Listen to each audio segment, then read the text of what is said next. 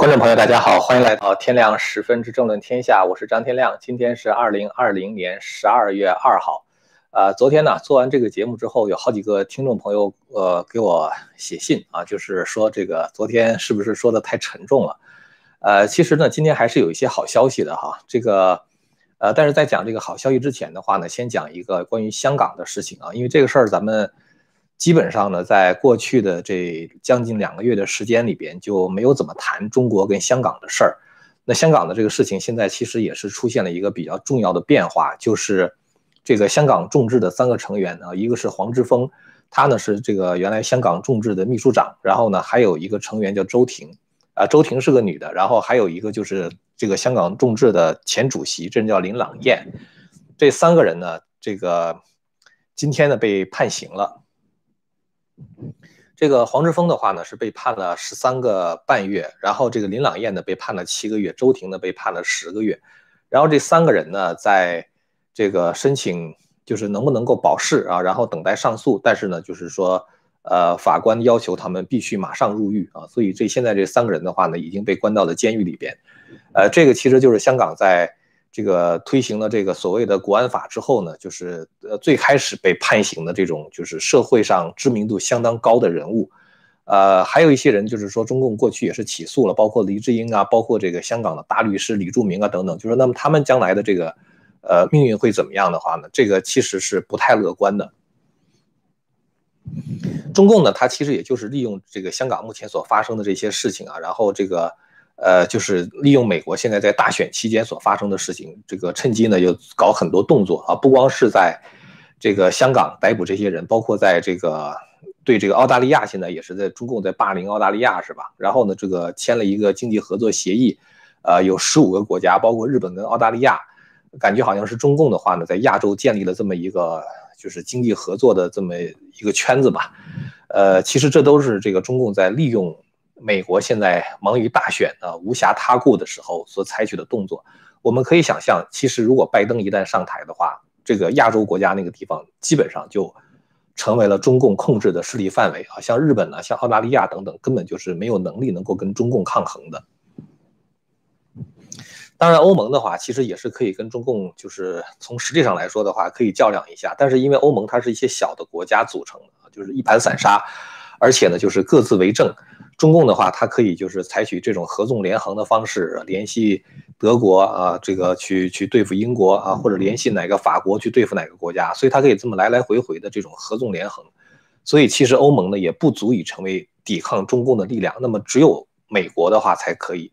换句话说，如果拜登上台的话，其实整个世界的话都有可能被中共霸凌啊，包括美国在内。我真是有有的时候想不清楚，你说这个呃，蔡英文为什么那么急着急赤白脸的，就是向这个拜登表示祝贺？你要知道，台湾之所以现在有这样的经济发展，那都是因为美国的政策造成的，是吧？美国当时跟中共搞这个贸易战，然后呢，给这个中国的商品加税，造成了这个整个的这个产业啊，从这个中国大陆回流到台湾，是吧？所以台湾的经济发展跟这个中美贸易战之间是有很大的关系的。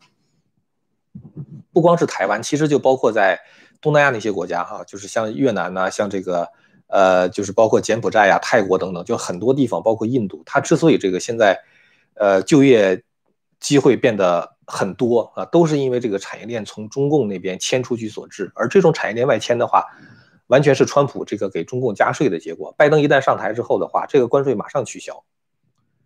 那样的话呢，我觉得你说这些国家的话，他们祝贺拜登，难道是祝贺自己的产业马上就要被中共吞并了吗？是吧？这让人觉得非常的不可理解。呃，关于这个香港的事情，咱们暂时先说这么多哈，咱们还是回到大家非常关心的美国大选问题。呃，今天呢，川普在下午五点多钟的时候发表了一个演讲啊，大概时间长度呢是四十六分钟。川普开宗明义哈，他讲了这样一番话，他说呢，这个。这可能是我做的最重要的演讲。呃，他说，作为总统呢，我的最高义务就是捍卫法治和宪法，这就是为什么我要保护我们的选举。现在这个选举呢，正在受到全方位的攻击。呃，在选举开始之前几个月，这个民主党人呢就说说这个选举大概需要几周的时间啊，然后无论选举当天发生什么事儿啊，拜登都不要认输啊，等着最后结果的话会翻转。同时的话呢，他们也告诉拜登说，你不要出去竞选啊，这个事情由我们来搞定。他说这些事情的发生啊，感觉好像是他们早就知道了选举的结果。这就好像是说你在考试之前就已经知道自己得多少分了，是吧？那除非你是作弊啊，否则是根本就不可能的。所以川普开宗明义的话就讲了这样一段话。这段话里边有一句话，我觉得是特别重要的。他说：“作为总统，我的最高义务就是捍卫法治和宪法，也就是说，捍卫这种选民投票的权利。”呃，川普做这个演讲啊，就是按说是如此之重要，是吧？但是没有任何一个下流媒体啊，我们说的下流媒体就是指的是过去的那些主流媒体了，呃，予以这个就是同时的这种 live 的转播。他现在的话，他们连提都不提，就好像川普从来都没有讲过这些话一样。然后呢，这个包括 Fox News 啊，也不做转播。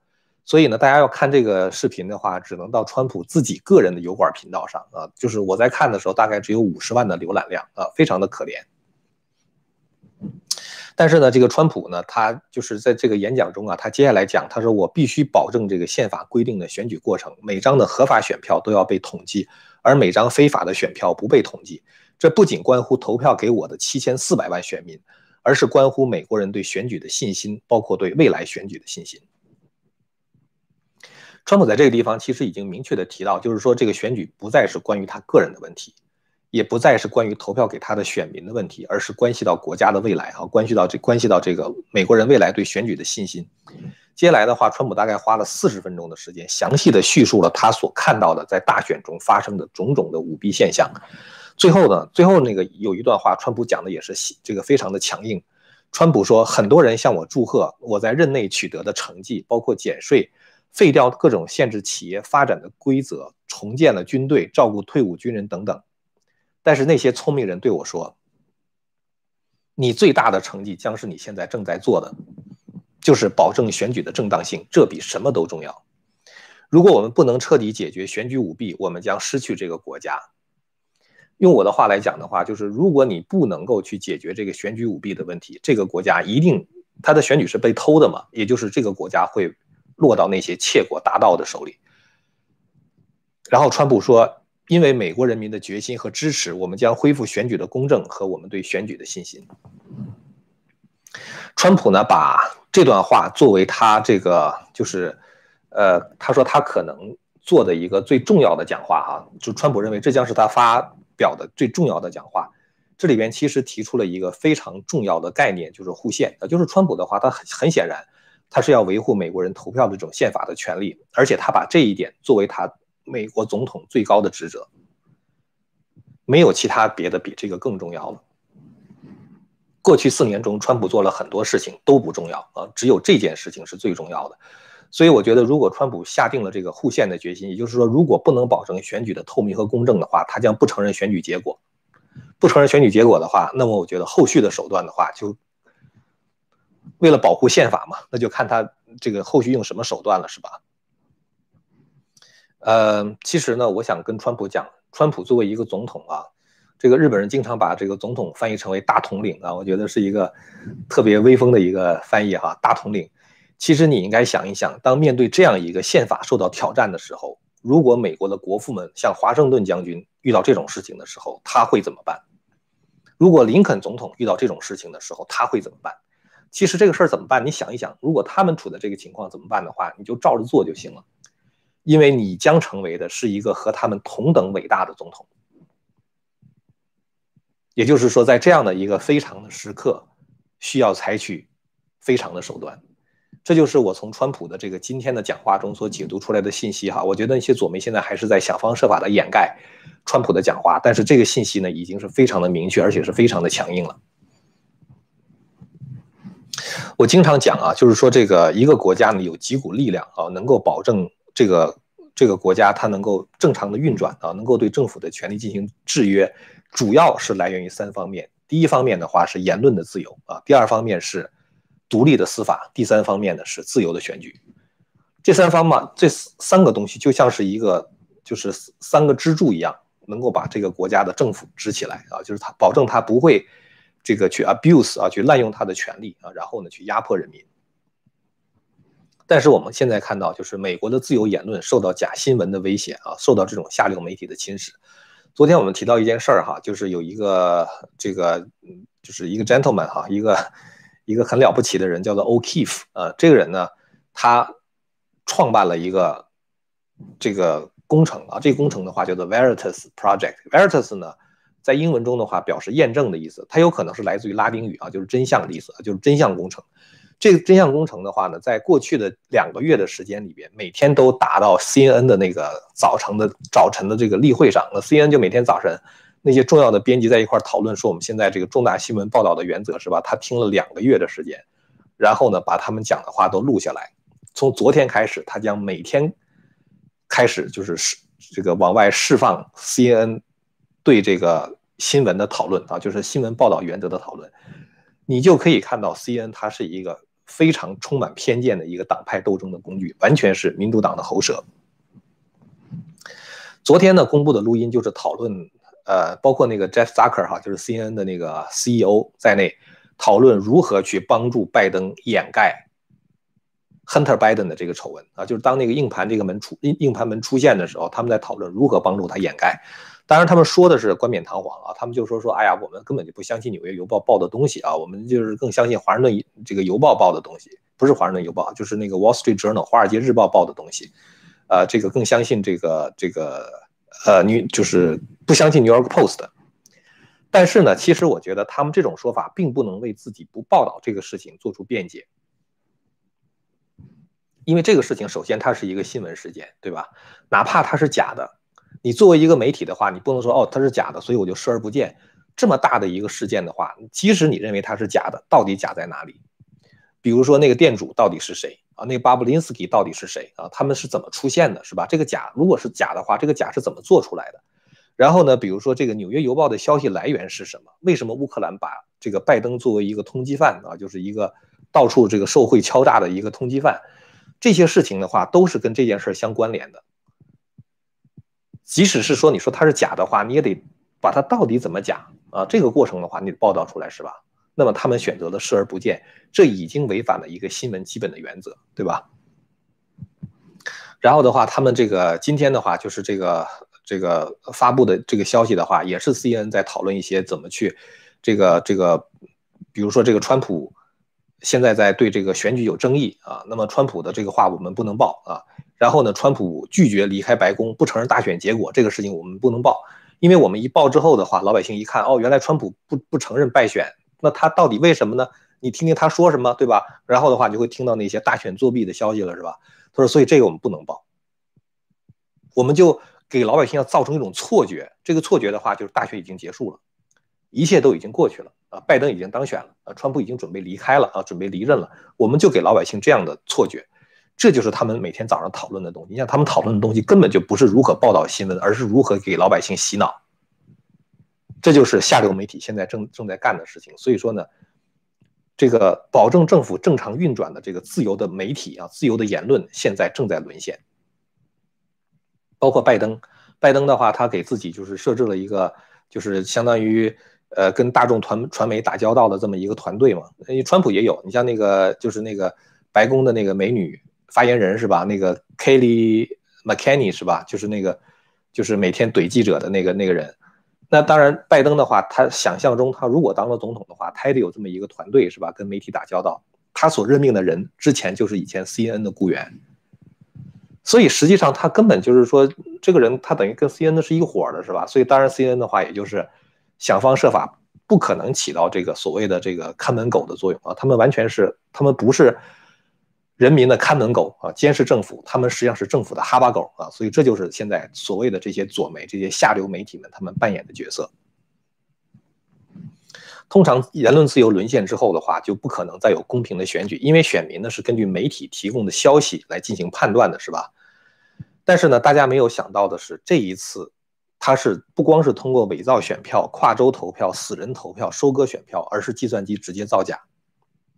昨天我提到一件事儿哈，就是这个，呃，就是那个林伍德大律师呢，他发的一个推文。这个推文呢是在今年十月八号的时候，中共给这个 Dominion 投票机公司通过瑞士银行一共注资了四亿美元。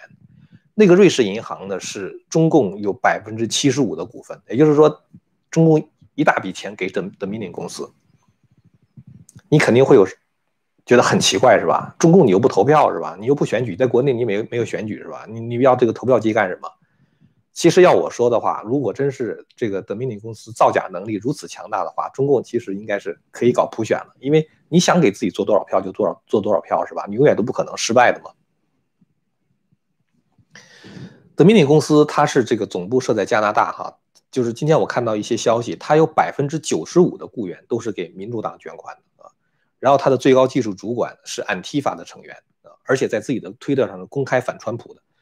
呃，昨天呢，在这个密西根呢有一个听证会，那个听证会上就列出了这个川普和拜登的得票，其中特别奇怪的就是川普得票和拜登得票都有小数点之后的两位。你肯定觉得奇怪，一人一票是吧？那这个得的票数肯定是整数嘛，对吧？你怎么会有小数点呢？这就验证了昨天作证的那个 MIT 毕业的那个数学博士啊，他叫 Shiva。Shiva 说呢，其实拜登每拿一张票，在投票机里边就给他乘了一个系数，这个系数是一点三。川普每拿一张票，在这个投票机里边就给他乘了一个系数，这个系数是零点七。这就是造成了为什么拜登跟川普。这个票后来就变得越来越接近啊，就是这个原因。这个西西瓦博士今天早上发了一个推文啊，其实我看着蛮感动的。他说：“今天是我五十七岁的生日。五十年之前，当我过七岁生日的时候，我的父母把我带到了美国这片自由的土地。现在我能够回报这个国家的，就是用我所学得到、我学所我所学到的这些知识，去揭露这个大选的舞弊行为。”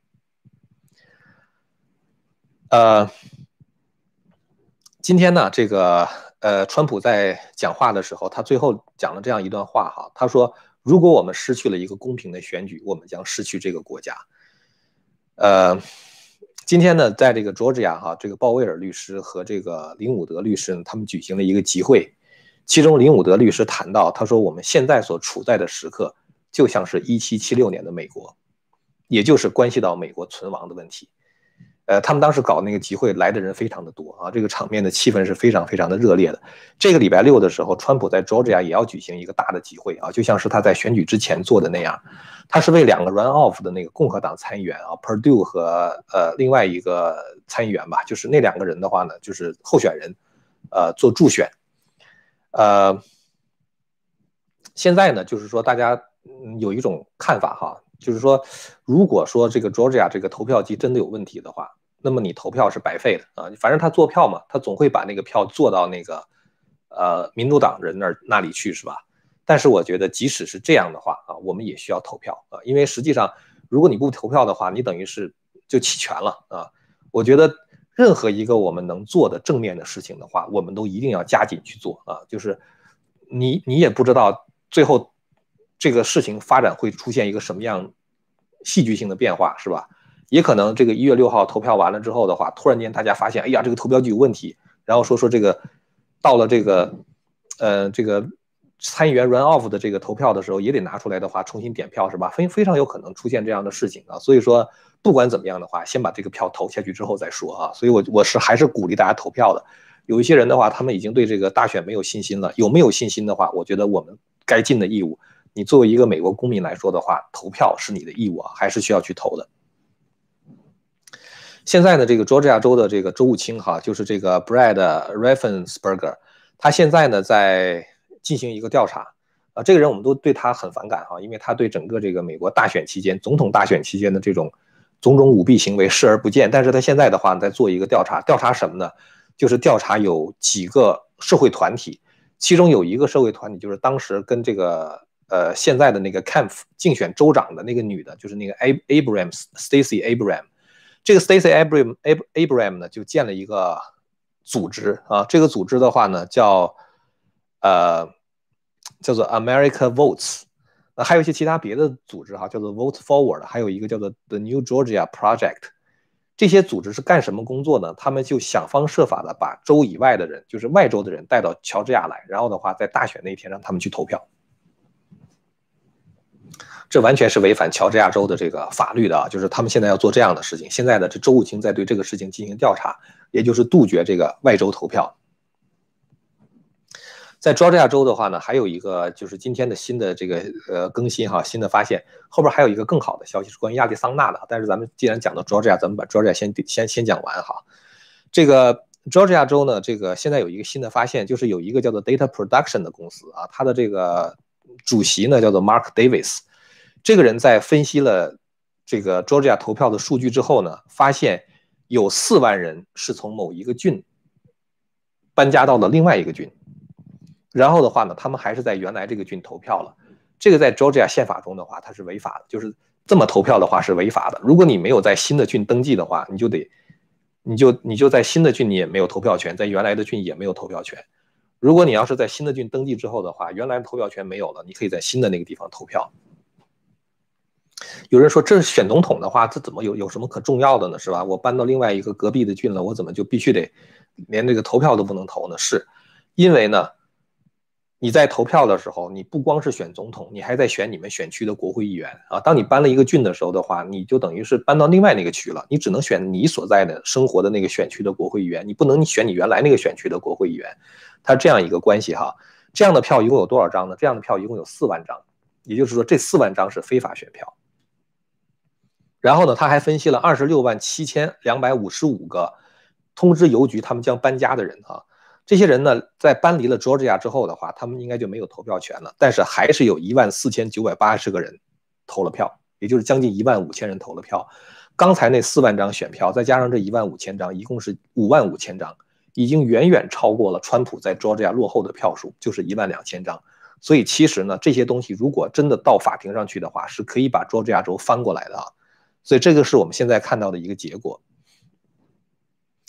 那么现在的话呢，就是这个 Georgia 州，我今天还看到一个特别蹊跷的事情哈，是这个川普呢，本来在这个大选之夜的当天晚上，他在 Georgia 领先了十万票，这几乎是一个不可扭转的一个结局了，就是川普肯定会赢了，是吧？结果呢，就在这个时候，有人通知说，数票大厅的水管爆掉了，让所有的人都离开。其实只有共和党的那些人，就是监票员离开了。然后的话，就在这段时间里边，拜登的票一下子多了十万张，就把川普这个优势呢，领先这个优势的话就给抹平了。所以现在的话，就是说，当天晚上后来调查发现，其实这个水管根本就没有爆，一个假消息撵走了所有共和党的监票员。所以这些事情的话呢，Georgia 州明天就是今天是二号是吧？明天 Georgia 州要举行一个听证，所以我想也会有很多的关于大选舞弊的行为会被揭示出来。这个是 Georgia 哈，下面再说两个更好的这个消息哈，呃，反正是一说好消息的话，大家可能能心情好一点哈。亚利桑那，亚利桑那不是这个前天搞了一个听证会是吧？这个今天下午六点四十三分的时候，川普发了一个推文啊，这个推文说什么呢？就是当时这个亚利桑那他们就是起诉这个亚利桑那有地方他投票有异常嘛，所以后来亚利桑那的法官判决说共和党可以抽样两百张选票。看一看到底有没有问题。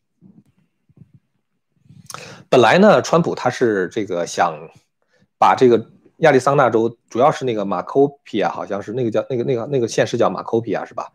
那个县的话呢，大概人口占亚利桑那的百分之六十，那是亚亚利桑那人口最集中的地方。这大家应该可以理解哈，因为亚利桑那是一片大沙漠啊，只有这个中间那块儿啊，就是在凤凰城附近，呃，有那么几个城市。所以这个马科比亚呢，就是在这个地方。那么，这个川普的话就是想检查这个地方的票，那个票的话可能得上百万张，但法官说不行，你只能检查两百张。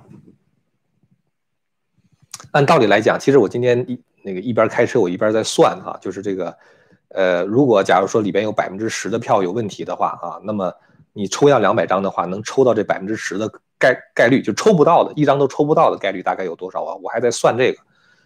然后结果呢？今天晚上六点四十三分的时候，我看到了一个消息，川普说，在抽样的，他现在仅仅抽样了一百张票，仅仅抽样了一百张票，就发现了三张票有问题。也就是说什么呢？就是他说这三张票等于是你有问题的票占了百分之三。如果这样的话，按这个比例来算的话，整个这个 Arizona 有问题的票就应该能够达到九万张。川普在亚利桑那一共就少了一万张票，呃，几千张票，一万张票吧。所以如果你要是这样这个级别的这种这个有问题的票的话，那这个亚利桑那州的结果是完全可以翻过来的，是吧？所以呢，当他们找到了这么大比例的有问题的票的时候，现在呢，法官就允许他们去抽样更多的票了。所以我觉得这真的是一个好消息。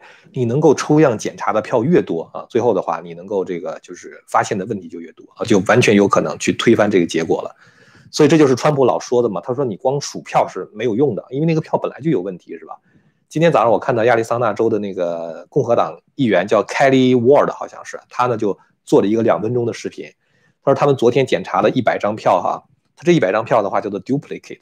什么叫 duplicate 呢？就是这个票有问题。这个票有问题的话呢，就是呃，比如说你看着哈，可能是选的是川普或者选的是拜登，是吧？然后呢，可是这个机器识别不了，怎么办呢？你就把这个票由这个选举工作人员。比如说你你选的拜登哈，OK 好，那我就把这个我替你把这个拜登的圈涂黑啊，就是这样。完了之后的话，再让机器去读。他说我们发现了两张有问题的选票，一张选票明明选的是川普，最后出来的结果是拜登；还有一张明明选的是川普，最后结果出来的是没谁也没选。所以他就说一百张票里边找到了两个问题啊，所以呃当时他找到这两个问题之后的话呢，这个他就跟这个法官讲，他说这个问题这个票有问题啊，跟法官讲。结果呢？那个民主党的那个律师就给法官打电话，他说：“不行，不行，不行。”他说：“这个验票的话，只能由我们民主党人来验，不能让他们验。验完之后的话，我告诉你一个结果就行了。”法官都被他们搞糊涂了。那如果是你验的话，还有什么公平性可言是吧？本来就是怀疑是你作弊，然后你再自己验，对吧？那谁能相信你验的结果呢？法官就没有同意，于是的话，才有了共和党继续验票的这样的机会。所以那个凯利就讲，他说：“你看那个这个民主党，简直就是 cover up 啊，就这种掩盖自自己的这这种罪行的话，是没有任何底线的啊，也没有任何道理可讲的。呃，霸王硬上弓啊，我就不让你看啊，我就自个儿验啊，就这种感觉。所以我觉得亚利桑那如果要是能够大规模验票的话，这个翻过来是完全是有可能的啊，完全是有可能的。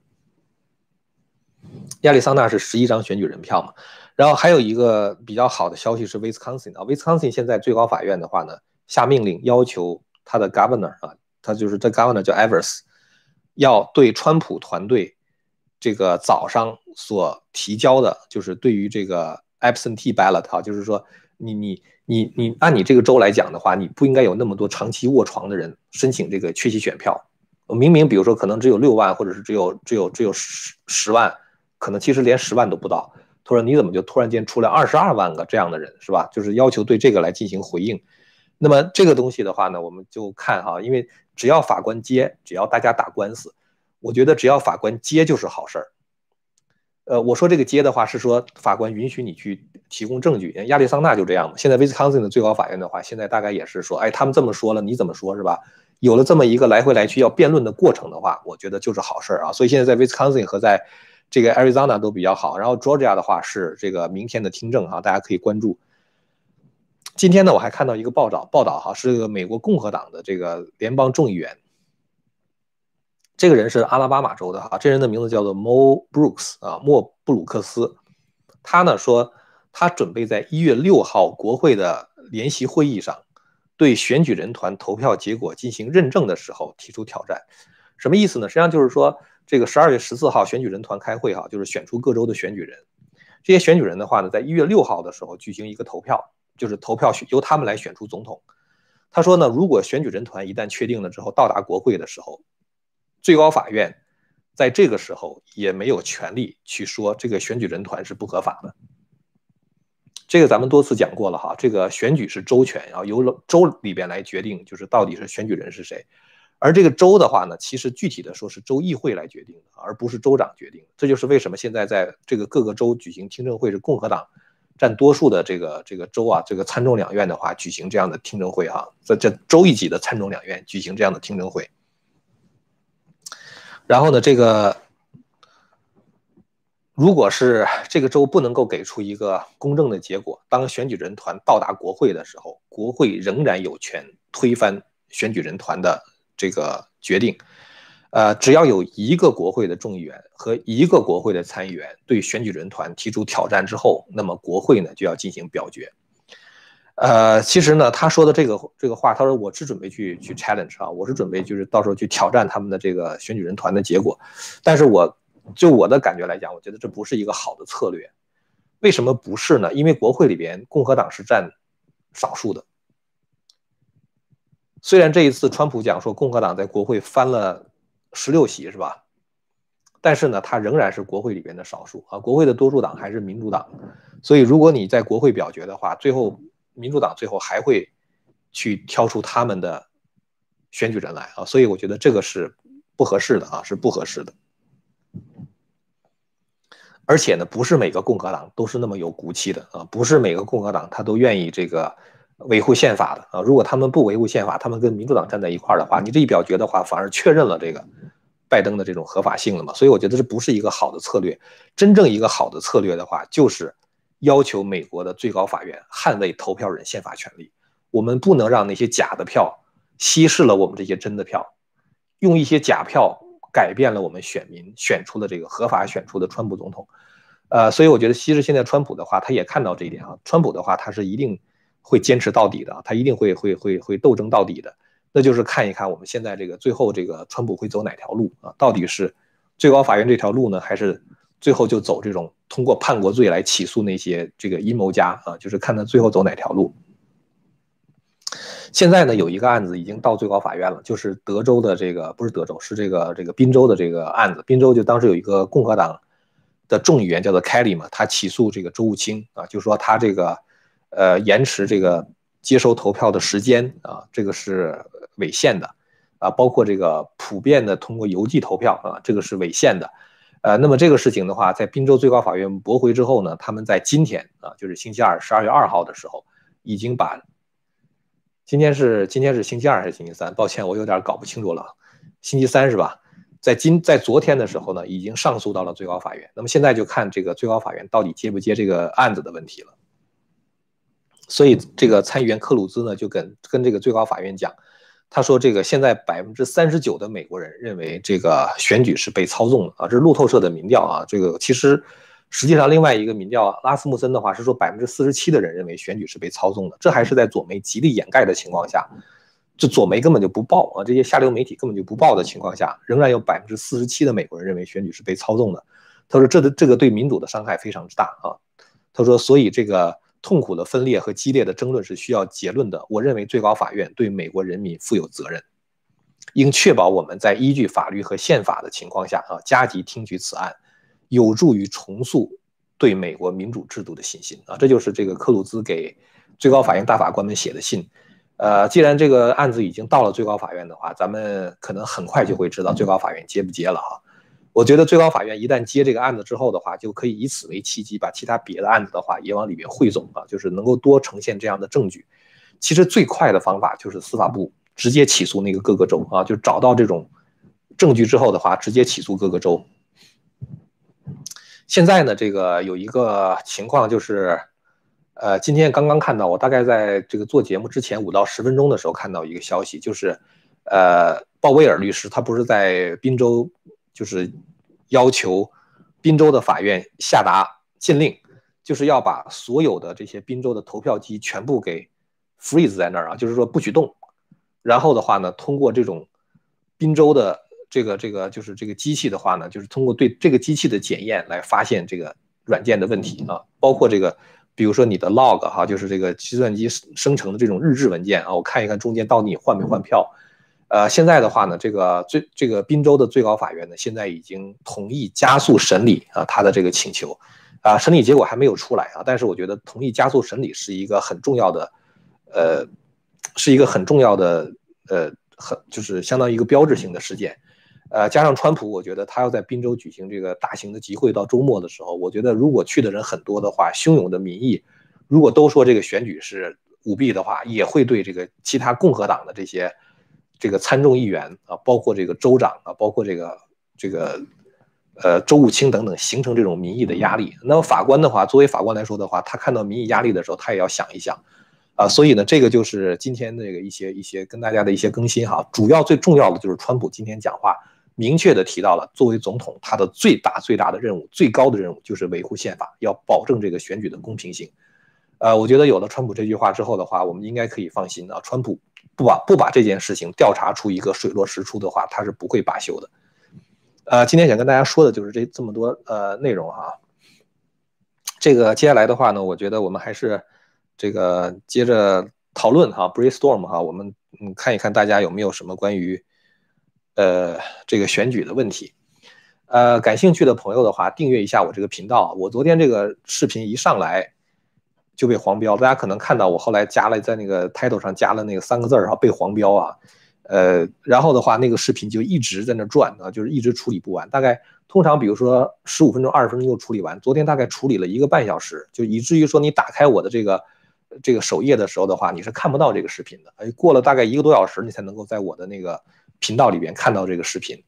当然，如果你要知道这个链接的话，你也可以看到；不知道链接的话，你根本就看不到这个视频的，也是不被推荐的，所以它就是。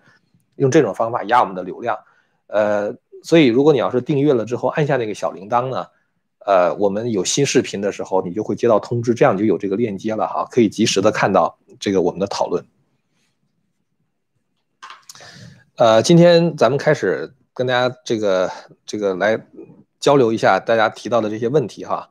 呃，第一位提出问题的朋友呢说，DOJ、FBI 和 CIA 到现在不处理，不知道为什么。尤其是 CIA 叛国罪坐实的情况下，难道是想一网打尽、一剑封喉？呃，其实我多次讲过，深层政府啊，就是说他们是这个，就是他这个这个范围很广啊，然后的话隐藏的也特别的深。呃，川普给他们交代很多事情啊，我我觉得那个在。昨天的时候，那个威廉巴尔哈，那个司法部长，他不是说我们现在没有找到能够改变选举的那种舞弊舞弊的事情吗？然后下午两点半的时候，两点四十五的时候，他到白宫去见川普，谈了三个小时。我不知道川普跟他谈什么了哈。其实我觉得川普真是应该把他今天跟大家讲的这些舞弊的事情一件一件的跟巴尔讲，你到底需要什么证据？我给你看证据，对吧？所以巴尔当时在做这个。就是这个，就是给 FBI 的那个 memo 的时候，就是相当于给给他们的一个备忘录里边，巴巴尔就讲说，至于那些听起来很离奇的啊，那种就是不可思议的那种指控的话，你们就别理。什么叫做不可思议，对吧？这么多的证人出来作证，这么多的证据，然后你硬说没证据。所以我觉得川普他应该花一些时间把这个事情跟巴尔原原本本的讲一下。你作为一个司法部长的话，你应该去起诉他们。我现在都不知道，如果巴尔。无所作为的话，川普还能怎么办啊？把他 fire 掉之后的话，任命一个代理司法部长，他就得找一个对他非常忠心的人啊，能够忠心耿耿的把这个事情执行下去。现在的时间剩的很少很少了，我觉得如果是美国联邦政府直接起诉各个州的话，那我觉得直接就可以打到最高法院，因为地地方联邦法院的话，你没有司法管辖权嘛，对吧？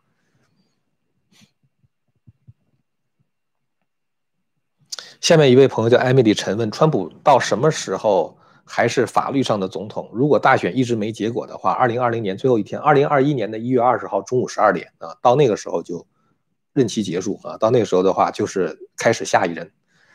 呃，昨天有一个朋友问我说，蓬佩奥是不是深层政府？哈，呃，我对他是特别有信心的，因为蓬佩奥当时这个在回答记者提问的时候，就有人问说说这个川普会不会交权啊？这个这个怎么去 transition 呢？就是把这个权力过渡到下一届政府。然后 蓬佩奥当时就回答嘛，这个川普会把权力过渡到他他过渡到他自己的第二任期。所以我觉得蓬佩奥一定是跟川普站在一起的啊。呃，下面一位朋友说，请问天亮老师，美国之音是由政府出资的，为什么不为川普发声，而为民主党站台？他们的节目简直没法看下去。美国之音不能光换那几个头啊，就美国之音底下的人那里边那个亲共的人多了去了啊，亲共的人非常多。呃，它虽然是政府出资，但它不是对美国内部广播的，它是对美国外部广播的。美国政府是不能有自己的媒体的啊，所以这个美国之音的话，它是对华广播呀，就是这个对一些其他别的语种广播。所以呢，它呢这个按道理来讲的话，美国人是不应该看这个的，它不是给美国人看的。现在是因为有网络了，所以说你在美国能看到这个美国之音的那些内容。呃，原来的话，你除非有短波收音机你去听啊，否则的话你是你是你是听不到美国之音的。美国之音早就投降了啊，他当时在两千零八年的时候，这个中共办奥运会嘛，就是他认为中共当时说敌对媒体不能进中国报道奥运会。美国之音那个时候就不算敌对媒体了。美国之音长期有一个叫东方的人就住在那个北京嘛，就是在北京这个这个报道，所以他早就不算这这种敌对媒体。自由亚洲还算啊，自由亚洲还算，但自由亚洲的话也可能会被侵蚀啊。这个但是自由亚洲相对来说比美国之音要好得多了。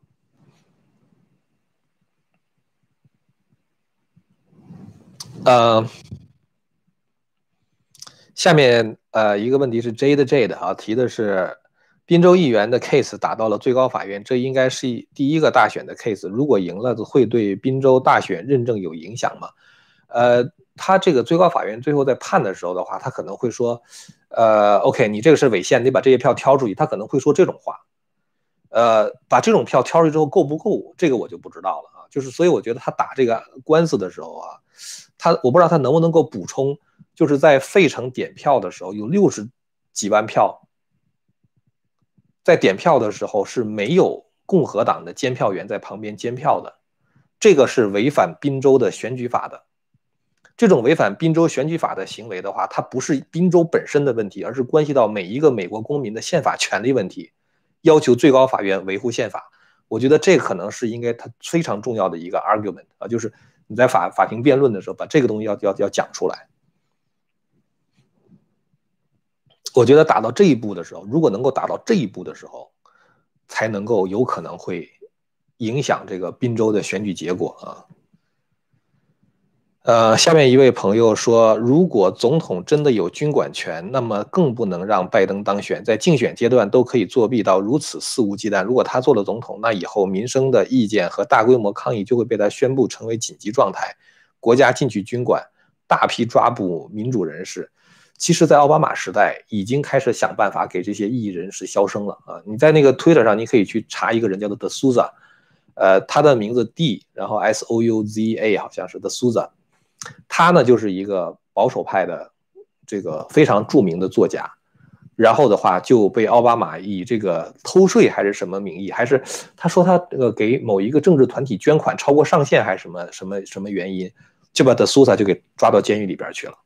后来川普当了总统之后的话，就把德苏萨就给 pardon 了，就给他赦免，完了之后就出来了。所以其实就是那个民主党，他完全他就是罗织罪名，他可以抓你的。但是一个很麻烦的事儿哈，在美国好像是有两套司法系统啊，这个一套司法系统是针对民主党的，他们干什么坏事都没关系，都不管，然后共和党做一点事情啊，他们就深闻周纳啊，想办法把这个共和党人的声音消灭掉啊，现在就是这样的一种情况。川普呢，他虽然是这个三军总司令哈，这个大家可能还得去问问方伟哈，因为他是美国宪法的专家，但是据我的印象中呢。呃，美国总统是不能够随便调动军队的啊，就是，呃，我们知道，其我们说这个美国的总司令是是美国的总统是三军总司令啊，其实美国的军队不只是三军啊，它是六支军队啊，就是，呃，陆军、海军、空军是吧？然后还有一个就是这个海军陆战队，然后还有一个就是 National Guard，就相当于国民那个保卫队，呃，还有就是这个海岸警卫队啊，海湾海岸警卫队的话就是负责在。这个美国的这个海关就是公海上缉私啊，就是这个有有一些走私的就管这个事情，它也是隶属于军队系统的。呃，后来川普又建了一个 Space Force 是吧？这个空天部队，所以实际上就是美国的军队是这么一个情况。那川普呢，他好像只能够动用这个国民卫队，也就 National Guard。National Guard 的话，它主要是，比如说是这个某个地方发生了这个就是。自然灾害啊，飓风啊，或者是什么什么之类的，他可以用这种军队去干那种事儿啊，就是救灾啊什么之类的。如果某一个地方发生骚乱的话，他也可以动用这个 National Guard 啊，好像是这样。但是说，如果你要动用 National Guard 去执法，我不知道行不行啊，也有可能行，因为美国总统的权力其实是蛮大的啊。就他如果宣布国家进入紧急状态，我们发现了叛国有有叛国者，我觉得这个时候的话，他如果动用这种军队的话，是有可能有法理依据的。那这个时候的话，就要看最高法院啊，看最高法院怎么判。那川普就得有像林肯当时那样的决心啊，你判我那什么，我就把连最高法院都给你抓起来，就得有这种决心才行。如果这样的话呀，我觉得是川普真的就跟那个美国的国父华盛顿一样啊，跟美国的林肯一样了啊，就是属于这种级别的人物了，非常了不起了，霹雳手段啊。下面一位朋友说：“请问张教授，为什么今天方伟在希望之声上说不知道 Newsmax 还能够坚持多久？是 Newsmax 也被收买了吗？Newsmax，我我我也听方伟说过这事儿哈，他不是今天说的。我们我们有一次就是聊天的时候，他说起来过。他说 Newsmax 呢，呃，其实因为它很小啊，这个媒体的话，一亿美金就可以把它买下来啊。所以如果如果中共或者是民主党真的想收买他的话，他们有足够的钱去收买。关键在于。办媒体哈，其实我觉得关键在于你的这个办媒体的这个人有没有信仰。我这么说大家可能会觉得挺奇怪的哈，就是因为我觉得只有真正有信仰的人，他才能够坚持他的原则。如果没有信仰的话，那就无所谓对错，是吧？呃，你说这样对，那我还觉得那样对呢，是吧？无所谓对错。这个时候的话，他在很多问题上都会妥协。Newsmax 在一开始，川普还是猛推，是吧？现在川普基本上不推了。因为 Newsmax 跟其他别的那些下流媒体一样，现在已经 called election for Biden 了，就是他已经认为说这个竞选结束了，拜登已经当选总统了，所以川普他就不怎么推 Newsmax，他现在经常推那个 OANN 是吧？就是那个呃 One American Network 啊，就会会推那个。我我不太清楚这些 Newsmax 或者是 OAN 的那个背景哈，到底是什么。呃，但是川普昨天好像推了一个新唐人的，好像是，就是就 New Tang Dynasty 的啊，就是，呃，那个新唐人呢，大纪元呢，希望之声啊，这都是这个法轮功学员创办的。我们是有信仰的人，不管你左媒说的对不对，我们认为神说的是对的啊。你你你你任何一个人，任何一个所谓的专家学者，任何一个这个这个这个社会上的权威啊，或者是有钱的人，你说什么我都觉得我得用。神说的话来衡量衡量啊，所以说呢，呃，川普如果这个你看那个大大纪元也是那个现在大纪元大概是唯一的一个还没有 call 的 election for Biden 啊的这个这个媒体了。那英文大纪元现在流量很高啊，就是它的那个流量可能跟那个什么纽约时报啊什么什么之类的，我不知道是不是能相比。曾经有一段时间是跟纽约时报差不多的。大纪元就还没有靠这个 election 呢，就是这个真正有信仰的人才能够坚持他的原则，而且是收买不了的。如果要是这个能够收买法练法轮功的人，要是能够收买的话，国内早就没有在那抗争的法轮功学员了。如果你能够收买，如果你能够靠着镇压和收买能够解决问题的话，那国内早就没有法轮功了。共产党那么邪恶，法轮功都没妥协，何况你美国这些？左派呢是吧？你你比那个中共，你也就是中共的小徒弟而已是吧？那那比中共的这那个邪恶程度差远了是吧？怎么会怕你呢？对吧？在中共那边，在他的大法弟子、法轮功学员都在坚持，那都不怕他，这怎么还会怕你呢？对吧？下面一位朋友问说：“请问国内微博为何会热传奥巴马被捕的消息？”哎，在这样的一个自媒体时代啊，这个很多人他都是这个。起一个惊悚的标题啊，他就能够赚眼球嘛？呃，这个这个我我看了我就觉得这个几乎没有可能啊，所以我也就没说他。我有的时候会说一些我确认不了，但是呢，如果一旦坐实之后的话，它的这个可能性会，它的这个影响会很大啊。这样的新闻，就像我们提到那个法兰克福那个服务器这个事儿哈，我们就提了好多次。虽然我不能确认，但是这个事情的话，它可能对这个事件的影响非常大啊！一旦坐实的话，它会，它会是一个非常重大的事件，所以需要提前跟大家说一下。嗯，奥巴马这个被捕的事情，我觉得他不大可能坐实啊，所以说我也就没跟大家去讲他。所以其实大家在看这个自媒体的时候，大家还是得。怎么说呢？就是大家还是得有分辨啊。就是你你你看到特别好的消息的时候，你真的衡量衡量啊。如果这样的消息出来之后的话，社会各界会是什么样的反应？如果这个事情只局限在一些，比如说 Twitter 上啊，这微博上啊，或者是一些就是说影响力很小的那种，就是就是像那种个人网站在传的时候的话，我觉得那你就可以先 hold 一下啊。因为这种事情，如果它真发生的话，左媒也是瞒不住的。那些下流媒体的话，他也得。他出于为奥巴马辩护的这种，他出于骂川普的这种可能的话，他也得去报的啊。所以说，呃，这这这这个事情的话，我觉得不大可能。呃，下面一位朋友说，请问天亮老师支持川普到一月二十号后还翻不了盘，在白宫死撑不走，甚至走军管反叛乱法吗？我觉得不能等到一月二十号。如果等到一月二号的二十二十号的话，你的权利就作废了啊，就是过期就作废了。所以在那个之前一定要采取行动。所以我觉得最高法院打官司，一月六号这个国会怎么怎么样，如果那个之后还不行的话，为了维护宪法，川普就必须得行霹雳手段了啊！我觉得那就没有什么其他别的办法。川普今天演讲的时候，他说：“我不在意失去选举啊，如果你赢的是光明正大的，那我输了我就是输了。关键问题是你是偷窃的这个选举啊，这才是最大的问题嘛。”呃，下面一位朋友问张教授：如果腐败的州、腐败州的州长周务清如此罔顾民意，那所在州的人民能不能在权利与义务平等的原则下，呃，不交州税和县税，直到每一张票都被真实的审计？这就得看民间是不是抱团儿啊。其实你看那个美国独立战争的时候就是嘛，美国人我不给你英国人交税，对吧？完了之后独立战争就爆发，但是你得大部分人都不交税。如果你要是少部分人不交税的话，他会。派警察来抓你，你只有大部分人不交税，而且警察抓不过来的时候，这就叫做公民抗命。公民抗命的规则一规，这个这个这个规模一定要大啊，大到警察已经没办法抓你的时候，这个时候这个事情就反转了。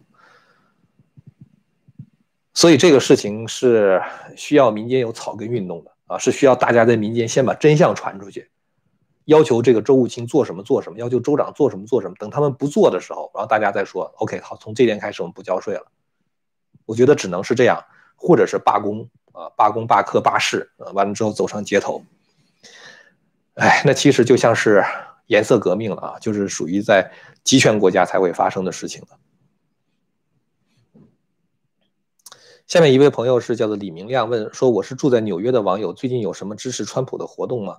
啊，这个我觉得你可以在推特上到处看一看啊，基本上每个礼拜六他都会有这种就是支持川普的 Stop the Steal 啊，你去查一查这个 Stop the Steal 啊，就是有什么呃相关的活动啊，可以去参加的。下面一位朋友问张先生，如果川普总统引用反叛乱法，可以有多大的权利可以戒严军管重新选举吗？我觉得可以，但是问题就是说他当他引用在在当他在引用反叛乱法的时候，军队是不是听他的话？然后的话，最高法院说什么，其实大概也就是这两个问题啊。如果能够解决的话，他就可以引用。所以他现在其实他应该是这个，我不知道他怎么能够搞定军队哈，就是能够在军队里面找到一批真正支持他的人。呃，天亮博士，川普现在还有什么 option 可以连任总统啊？这刚才都已经说过了哈。我感觉川普还是想先走法律这个渠道的啊。然后的话，再再有什么其他别的非常手段？下面一位朋友问：美国有没有经历过类似文革的经历？感觉美国有可能需要经历一次文革才会反省，那就太晚了。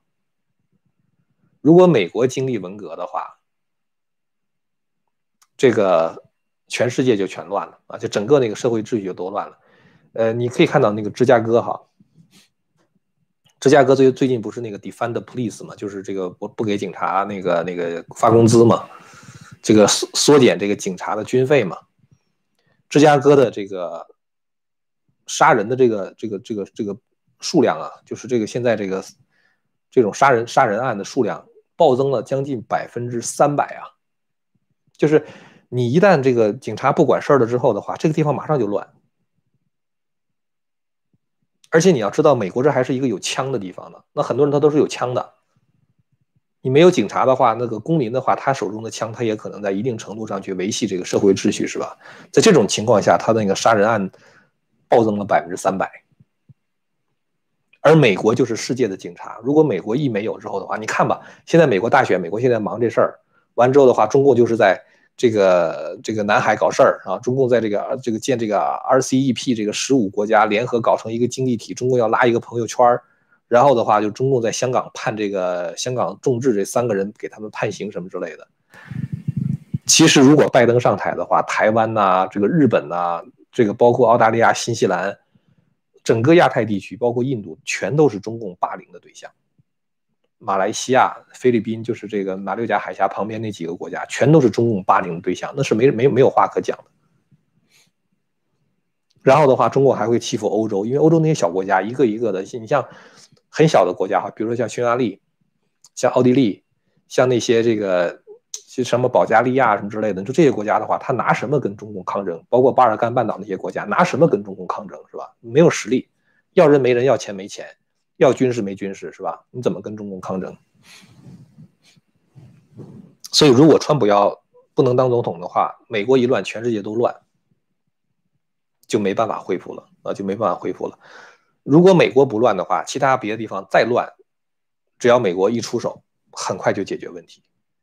咱们以前不是说过美国有些大杀器吗？是吧？比如说这个美元啊，就是它的一个大杀器，是吧？它一旦把你踢出美元结算系统之后的话，你的金融系统一下就垮了。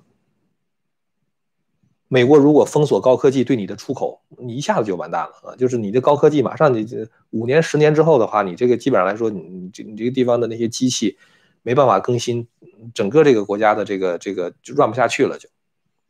所以美国它有很多很多的大杀器啊，就是可以。大家不敢动的啊，包括美国军队的强大啊，美国的军费开支占全世界百分之四十，超过后面十五个国家军费开支的总和，对吧？有美国这么强大的军队在这儿的话，那别的国家他是不敢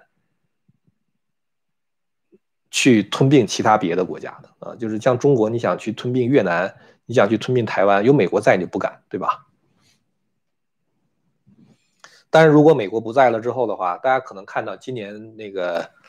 呃，由于这个 “defend police 哈，就是这个不给这个警察发工资，或者是减少这个警察的编制，最后的结果是什么呢？最后的结果是大家买枪。今天大概今年一年大概美国人要买两千万到两千两百万支枪，所以就是说这个如果美国不能保护。这个这些国家的话啊，不能维持这个社会秩序的话，国际秩序的话，那这些国家就得武装起来啊，他们就得买枪，发展他们的军事。包括日本，我觉得日本可能很快就会成为亚洲一个军事强国，谁也管不了。以日本的那个他的那个国民自卫队里边的每一个人都是按照一个军官的级别指挥作战的那个思路去训练的，他只要想扩充军队的话，他可以在一夜之间，比如说招几百万军队，马上就武装起来，一两个月就可以武装起来。所以，这个如果要是没有美国的话，整个这个国际秩序的话就会重新洗牌了啊。那个日本可能会成为一个区域的强权了，就会。所以美国不能经历文革，美国要经历文革的话，全世界就乱了哈。这就是为什么这次大选，我们说它的这个风险太高了啊，代价太大了啊，谁谁都输不起啊，谁都输不起。下面一位朋友说：“川普现在能依靠的就是人民，我很赞同这一点。高院靠得住吗？我很怀疑。最高法院大法官啊，有几个人他是有信仰的人，呃，或者是说他的信仰相当的坚实啊。像 ACB 这次任命这 ACB 的话，他就是信仰非常坚实的一个人嘛，就天主教的信仰。然后像这个，呃，这个 Alito 啊，像那个。”呃，Thomas Clarence 啊，像那个 Neil Gorsuch 啊，像那个 Kavanaugh，我觉得这都属于信仰比较坚实的人啊。所以我觉得有信仰坚实的人的话呢，他的这个做事情的原则性会比较强。其实我觉得哈，最高法院的大法官绝对不傻，我们能够想到的问题，他们一定能想到。你想，连我都知道，这个美国如果这次选举要丢了的话，美国全面左转。呃，包括拜登会 pack the court，啊，把最高法院从九个人变成十五个人，然后的话会拼命的破坏宪法，而最高法院那五个保守派大法官，他们就是要维护宪法的，所以他们也应该能够看到这个 stake 啊，就是将来的这个风险，一定能看到这个风险。也就是说，他们只是决定以一个什么样的角度去切入的问题。如果连我都能想到。最高法院有义务维护宪法、维护公民这种合法投票的权利的话，他们也应该能想到，你不能够让非法的选票混入到合法的选票当中去，这是违反宪法的。宪法是给美国公民投票权，你死人就不是美国公民了，你已经死了，你就不是美国公民，不能投票，对吧？你非法移民的话，你你不能投票，对吧？所以我觉得最高法院大法官是知道的。如果拜登上台，他们绝对这些保守派大法官没有任何好果子吃的啊！我觉得他们也应该能够看到这一点。当然，他们倒不是为了这个，主要是为了要维护美国的宪法啊，所以他们必须要有所行动的。下面一位朋友问：Mr. 张，如何像你一样勇敢地表达我的政治立场？呃，其实我谈不上勇敢啊，做了，我只是做了一个人基本上应该做的事情啊，就是讲真话。所以我觉得，讲真话没有什么了不起的啊，就是一个人就应该讲真话。当时我在国内的时候，在那个法轮功被镇压的时候，在国内，我就觉得这个政府简直就是失去理智了，而且你跟他没有什么讲真话的余余地了，已经。他镇压你不是因为他不了解你，他镇压你恰恰是因为他特别了解你，他觉得你们这批人太好了，是吧？这个。你们知道那个江泽民镇压法轮功的时候，他讲了一句话。这句话你们听了之后，你们可能都觉得这个人就邪恶透顶了。江泽民说什么呢？江泽民说：“因为法轮功讲真善人，我们的打击工作就可以放手进行。”你听听这是什么话？因为法轮功讲真善人，法轮功是和平的，所以我们镇压他们不会有出现暴动、什么投毒、什么纵火啊、什么这种社社会动乱，是吧？因为他们特别好。所以我们就可以随便镇压，这就是江泽民当时镇压法轮功的原因。所以我那个时候一看这情况，我不跟你说了是吧？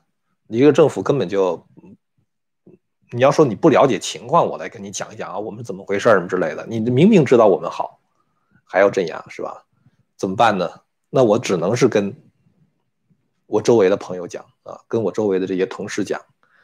呃，其实啊，我觉得哈。如果你想你想做一个传播真相的人，首先我觉得你应该让别人觉得你这个人值得信任，就是你在道德上你是一个，你有这个 integrity，大家知道你这个人是值得信任的人，这样的话你跟别人讲话的话，别人就非常容易听进去。当然，我觉得就是在各方面的话可以完善自己知识啊。这个对于整个这个事情来龙去脉的了解呀，怎么去分析呀？就是然后的话，通包括怎么去讲这个事情，就是用通过什么样的逻辑啊？就是这个就是能够把这个事情顺顺利利的让别人能够接受你讲的这个这个这个内容，这些东西的话，其实都是蛮重要的啊，都是蛮重要的。但是我觉得就是我们可以从基本的真相讲起啊，就是给他们一些他们不可反驳的那些论据啊。比如说是突然间一个小时进来三十万票，而当地的点票机在这么短的时间之内，两个半小时吧，最多只能点几万票，九万票是吧？那剩下那二十二万张票的话，很显然是假的，对吧？你可以给他们看那个图啊什么之类的。我觉得有些基本真相的话，你一讲，他们就知道是怎么回事了啊。包括亨特·拜登的丑闻呐，包括这些左媒对他的掩盖等等，我觉得这些东西的话都是可以讲的。呃，今天咱们超过了一点哈，就刚才跟大家说了点我自己个人当时在国内的经历，呃，那咱们今天咱们就说这么多了哈，非常感谢大家的收看啊，咱们下次节目再见。